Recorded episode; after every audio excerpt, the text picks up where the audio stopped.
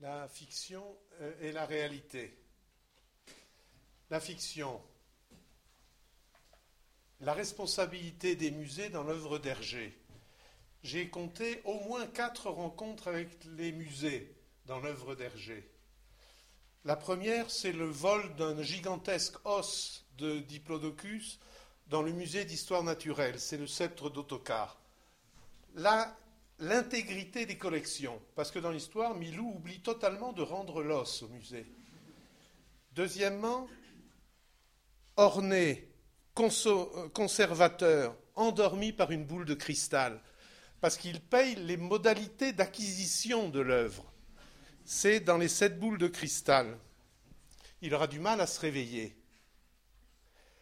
Troisièmement, l'œuvre inachevée, très émouvante à la planche 43, de Tintin et l'Alf Art, qui est absolument consacré au marché de l'art, à ses turbulences, à ses souterrains, à ses experts forcés de valoriser et de certifier une œuvre fausse. Il effleure accidentellement la toile, un peu de peinture lui reste sur les doigts. Il est encore tout frais. Et ici, un, un Léger, un Renoir, un Picasso, un Gauguin, tous faux, une véritable usine à faux tableaux une voix. Beau tableau, n'est-ce pas, mon cher ami Et Tintin est saisi. Et puis, euh, quatrièmement, le vol au musée ethnographique du fétiche 3542 dans l'oreille cassée. Qui va-t-on soupçonner? Le gardien est au-dessus de tout soupçon, dit le directeur. Il y a douze ans qu'il est dans la maison. Il n'a jamais encouru le moindre reproche. Un vol, le fonctionnaire est suspecté. Tout est dit. La valorisation de l'œuvre, sa conservation, la suspicion que porte tout agent public quand une catastrophe arrive. Relisons Hergé. La réalité. Le Frankfurter Allgemeine Zeitung il y a deux jours le journal des affaires allemandes. Raubkunst Stadt in München. Un article très, très violent en réalité, même s'il est écrit à la manière euh, élégante de ces Allemands du Nord, euh, parce qu'il parle de la Bavière. les différents lenders allemands ont participé à la restitution d'œuvres. Mais la Bavière a fait une loi qui dit que quand euh, un musée bavarois rend une œuvre à une famille juive retrouvée pendant la spoliation, le musée doit consigner la valeur de l'œuvre au ministère des Finances. Ce n'est pas une loi qui véritablement favorise la restitution. Un conservateur s'est levé, raconte l'article, ma science est neuve. Un conservateur s'est levé, et sa dénonciation a fait que la loi est abrogée. Mais aujourd'hui, la Bavière ne rend pas plus qu'avant. Et le, Frankfurter termine en disant les autres États, euh, les autres Länder de l'Allemagne restituent les œuvres, la Bavière fait un livre. Et elle vient de sortir un livre racontant les, ouvrages, les œuvres qui ont été enlevées, mais elle ne les rend pas.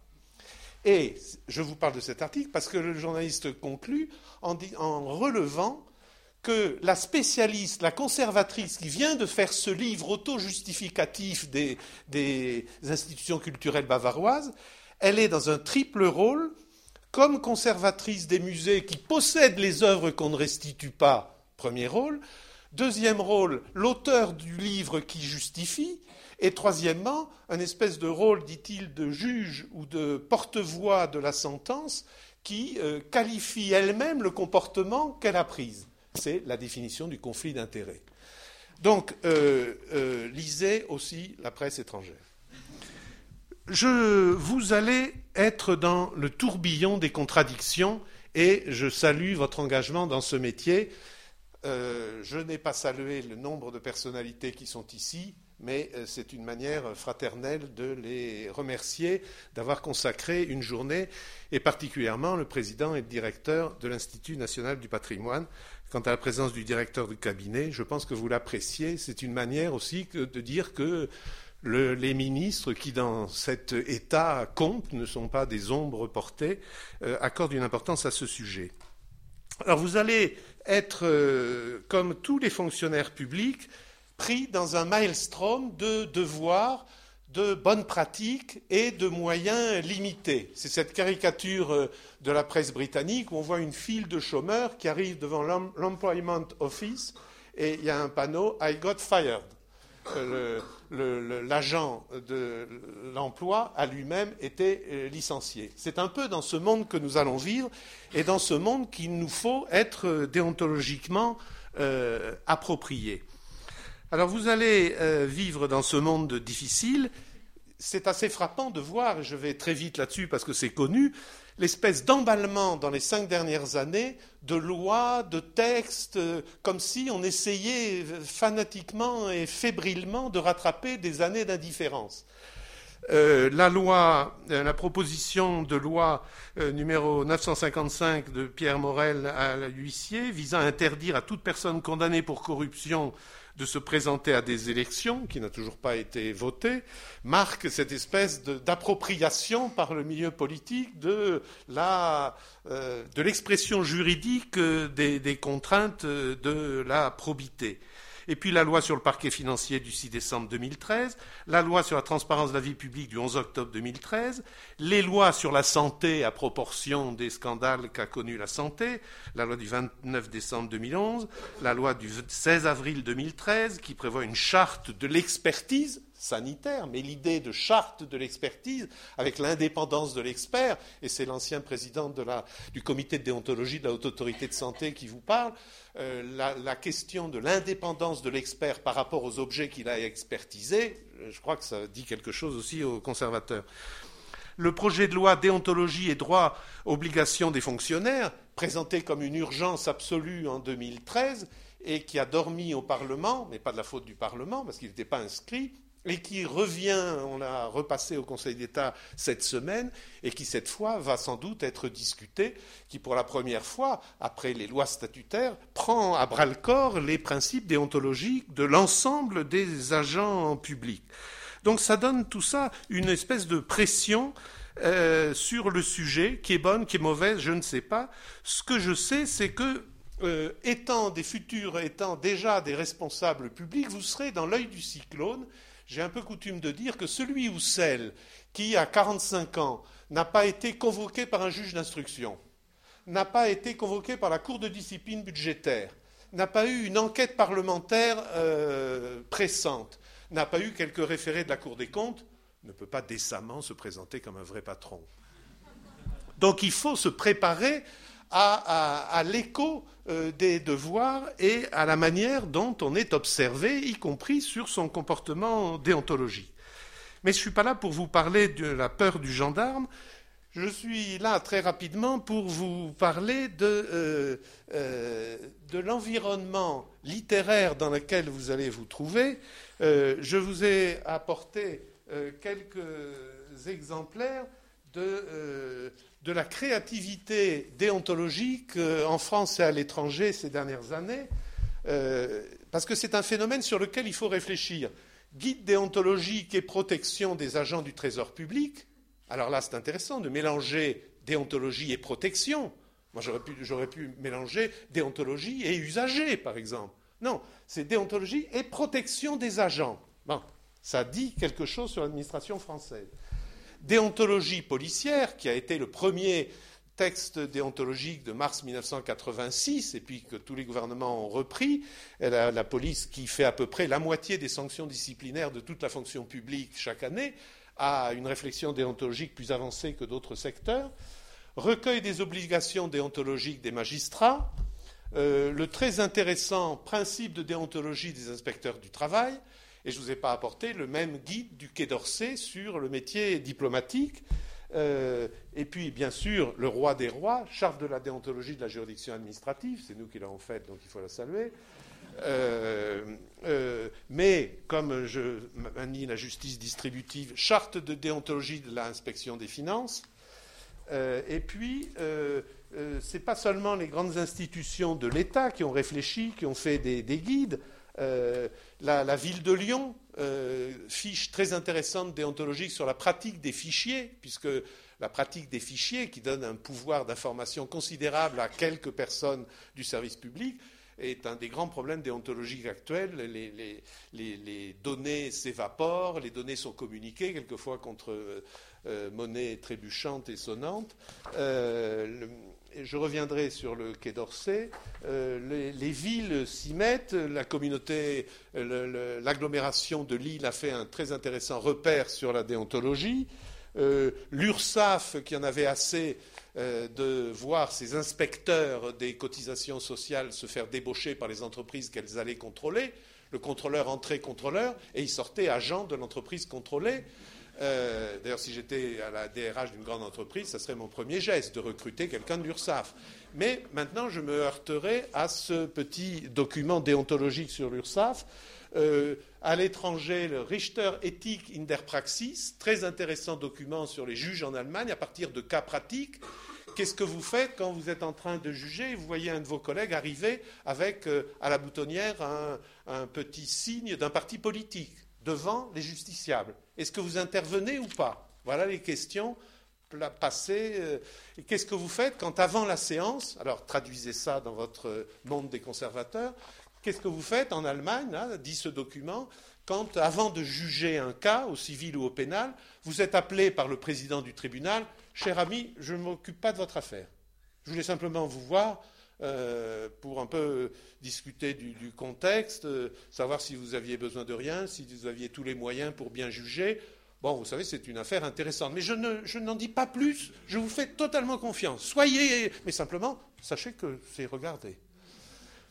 La seule fois au Conseil d'État où on a osé toucher à mon indépendance personnelle, en 40 ans de Conseil d'État, c'est un jour où je devais euh, statuer sur une affaire très délicate qui intéressait un président de la République il y a bien des années.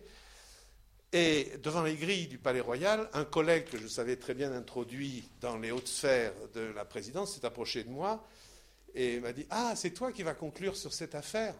Oui. Ah, elle est, elle est très importante je sais, et elle, suscite beaucoup d'attention. Et puis il est parti. Ça, c'est terrible. Il ne faut pas croire que les, atteintes à l'indépendance, y compris à votre indépendance d'experts et de praticiens de l'art euh, que, sont les conservateurs, il ne faut pas croire que les atteintes à l'indépendance, c'est une convocation par le supérieur avec ses godillots euh, sonores. Non, c'est ça, c'est la machine à café qui est dangereuse. Euh, voilà quelques, documents et j'ai une prédilection euh, très grande pour, et j'ai fini après cette bibliographie, j'ai une prédilection très grande pour le plastique, c'est-à-dire pour les codes de déontologie plastifiés.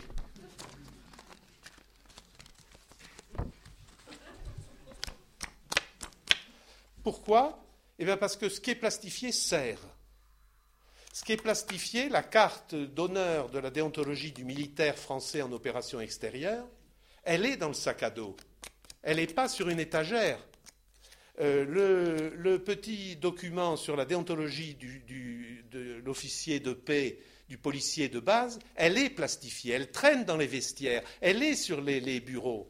Et le roi des rois, mais c'est normal puisque c'est britannique, c'est The Civil Service Code, euh, des Britanniques, euh, allez sur le site et prenez cinq minutes. Le fonctionnaire français qui n'a pas lu the, the, Civil Service Code, moi je le sors de mon regard.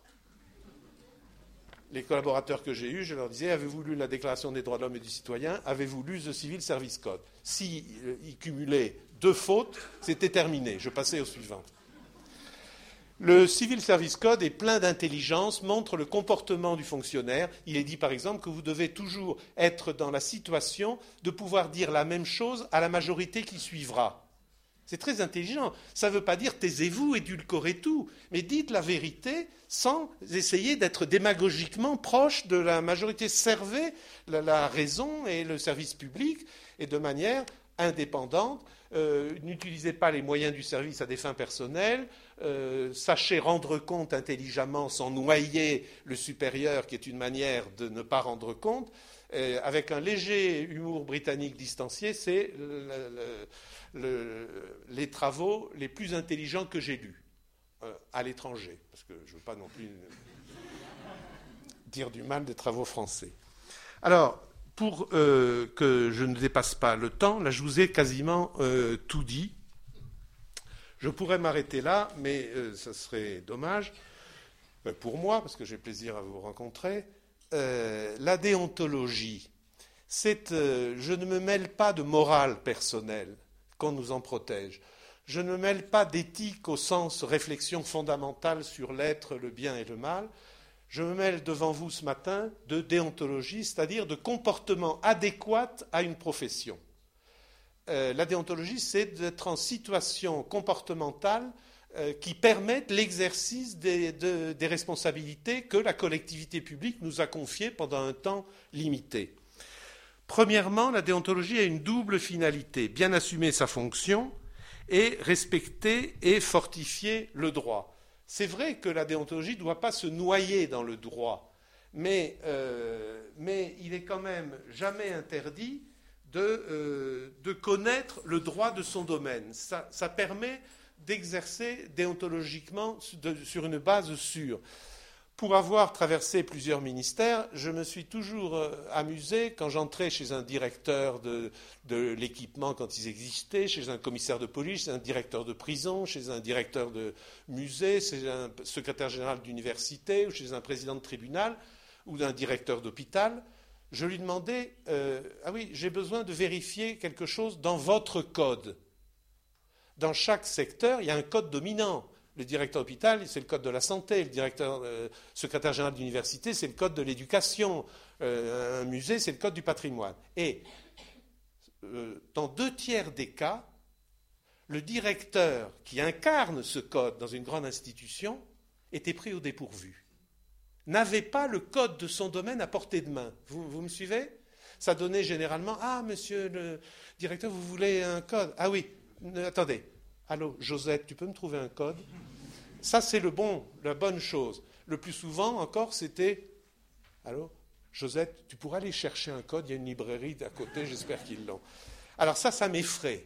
Parce qu'une chose est de ne pas idolâtrer le droit, mais autre chose est quand même de connaître sa cartographie euh, juridique. Deuxièmement, la déontologie est professionnelle, c'est-à-dire par métier.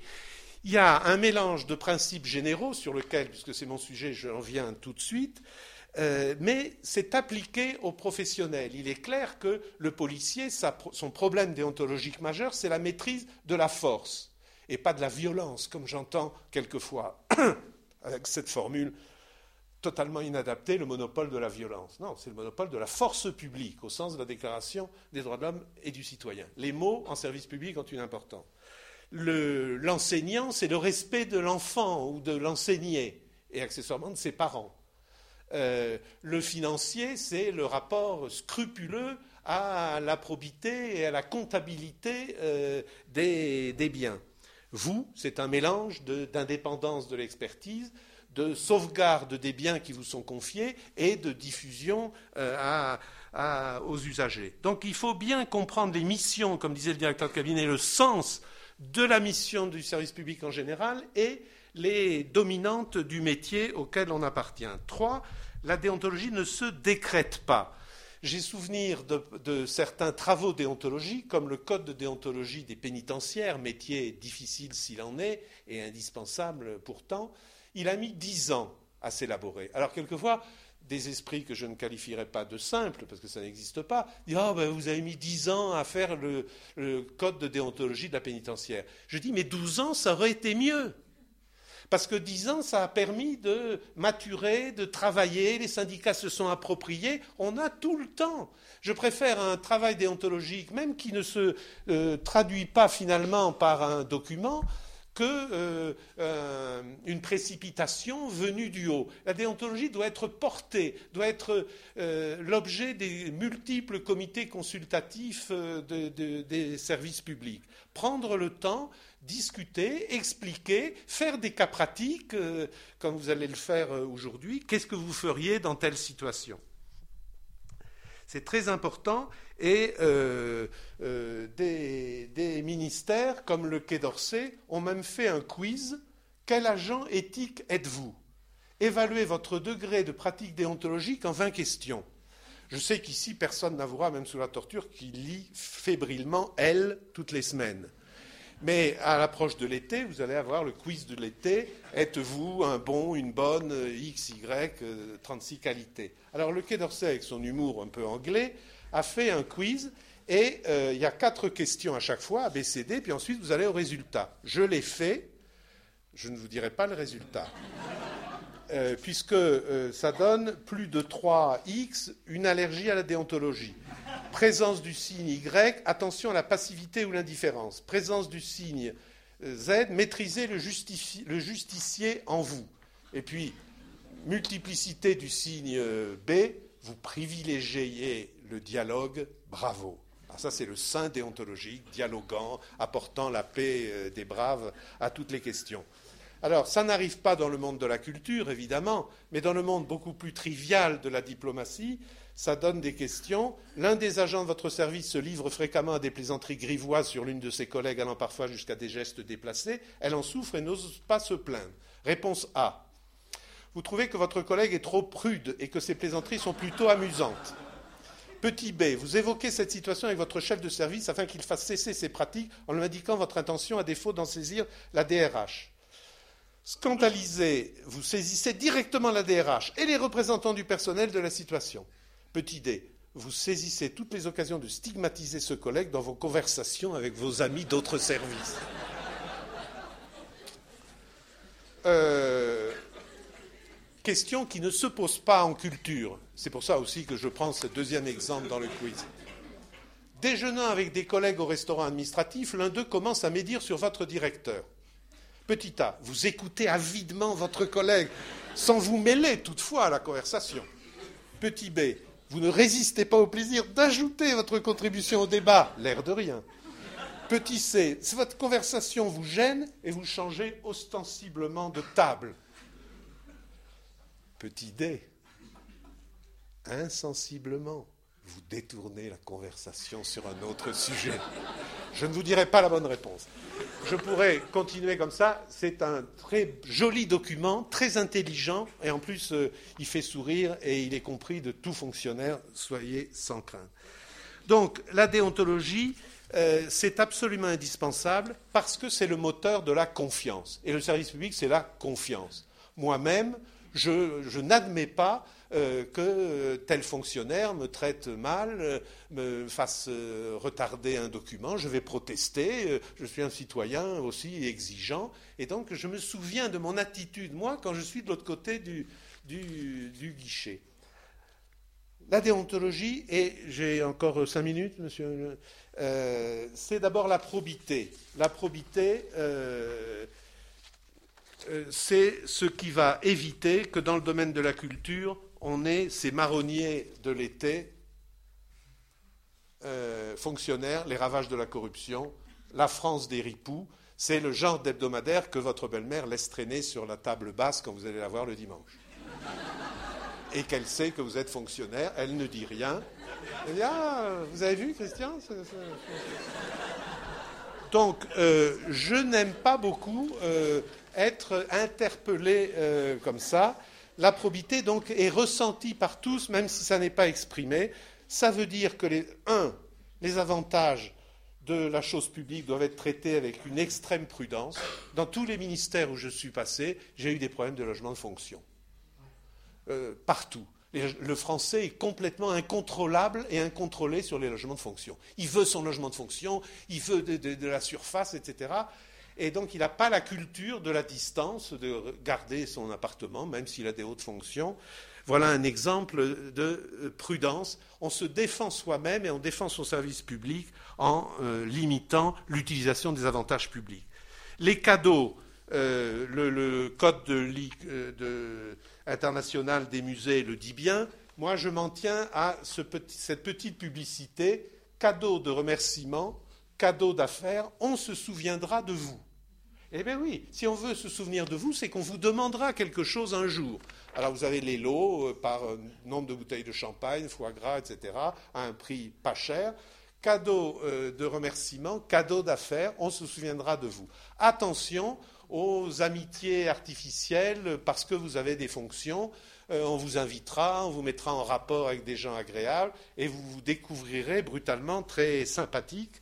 Euh, les cadeaux doivent être d'abord socialisés. Jamais de cadeaux acceptés individuellement entre le donateur et le fonctionnaire. Déjà, quand on est deux fonctionnaires, euh, ça va mieux. Je n'oublierai jamais que dans un de mes premiers postes ministériels, j'ai commencé à avoir des cadeaux 15 jours après avoir été euh, nommé auprès d'un ministre.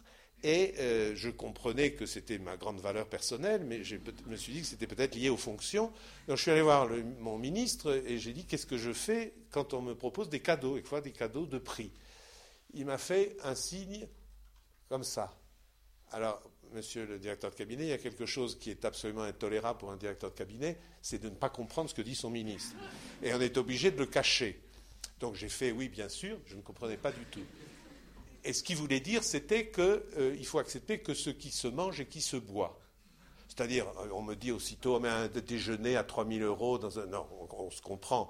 Euh, accepter une bouteille de vin, etc. On ne va pas faire le, puceau effarouché et on va boire le vin avec les, collaborateurs, etc. Mais euh, cadeaux de prix, euh, montres, week-end, etc. Et dans le monde de la culture, il peut y avoir des tentations bien grandes, cartes de cinéma, toutes salles ouvertes toute l'année, etc.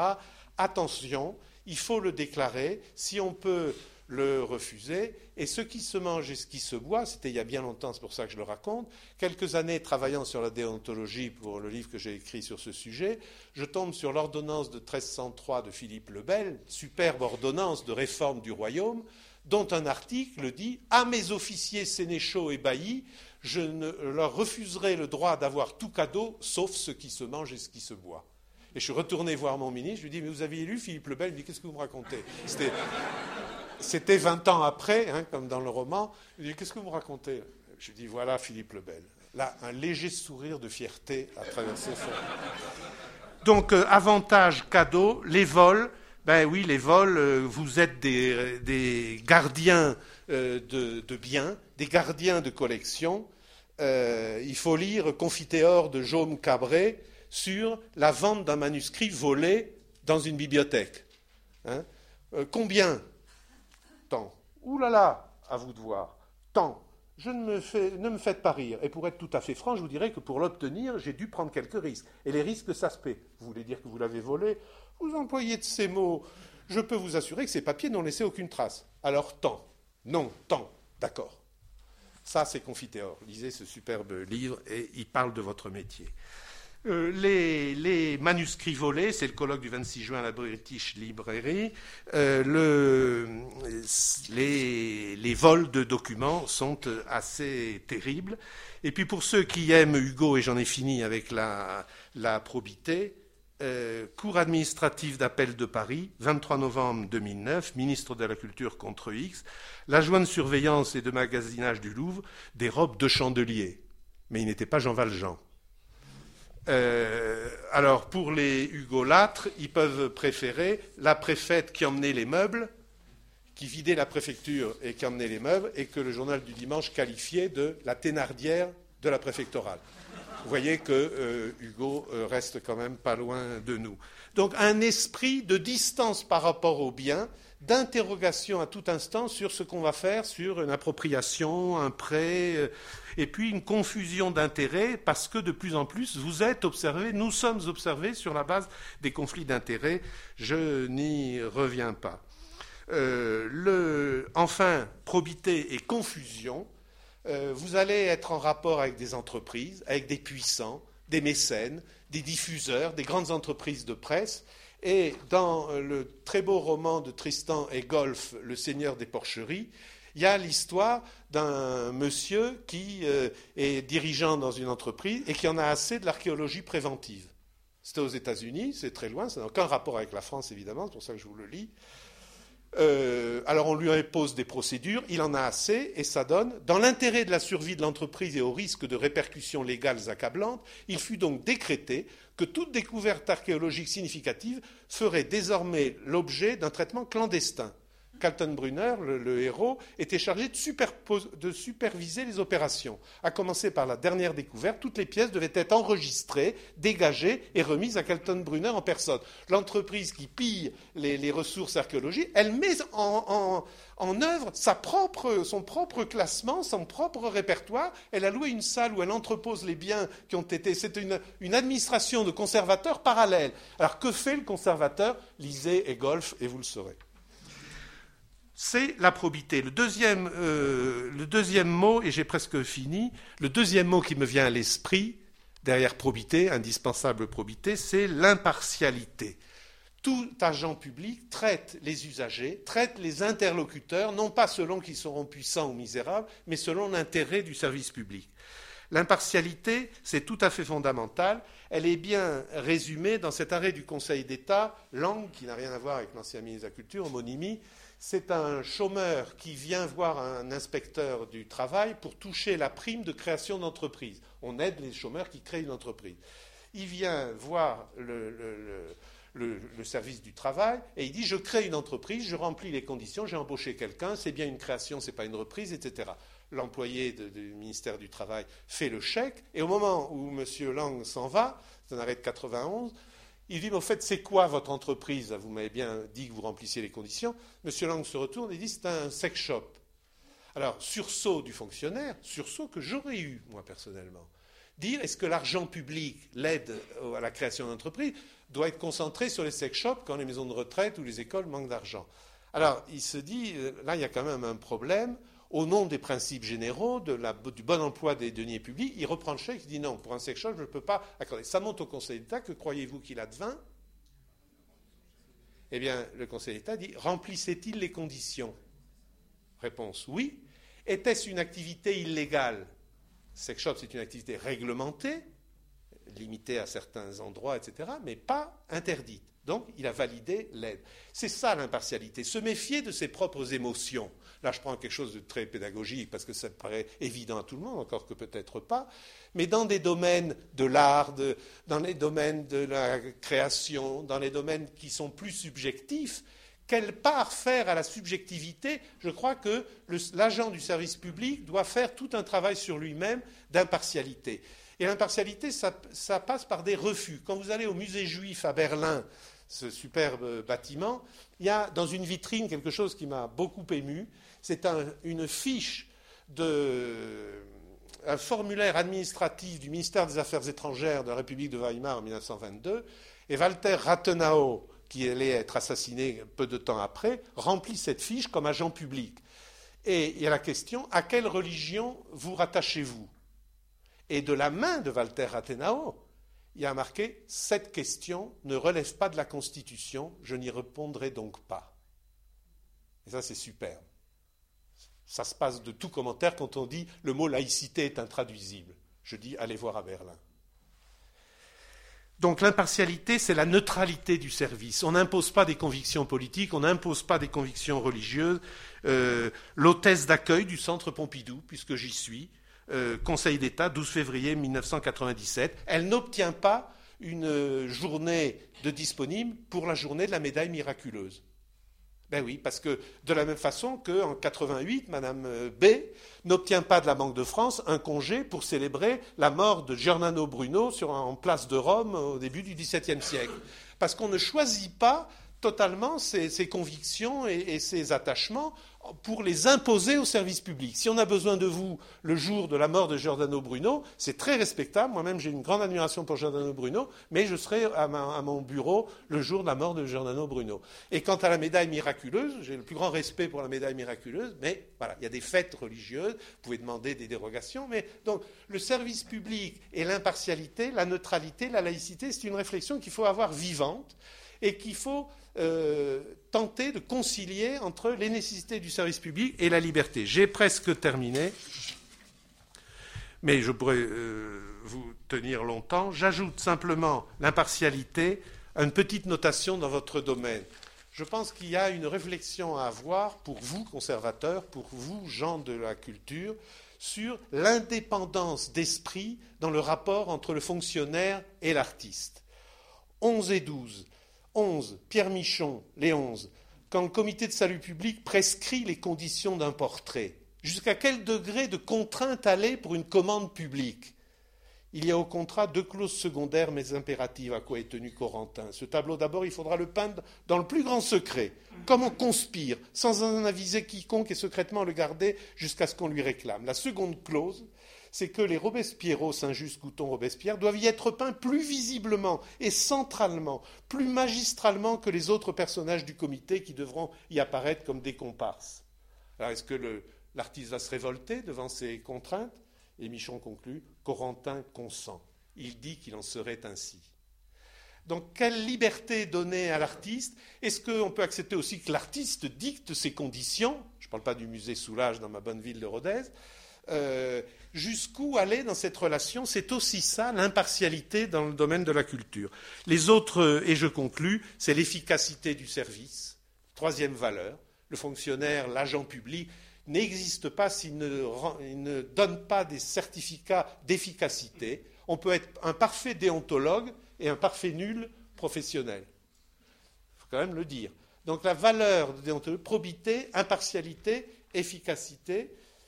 Et puis enfin, euh, relation maîtrisée, là ça mériterait beaucoup de développement, dans la conception de l'obéissance comme disait le général Foch, grand théoricien de l'obéissance intelligente, l'obéissance n'est pas de faire absolument ce qu'on vous dit et de ne rien faire si on ne vous dit rien.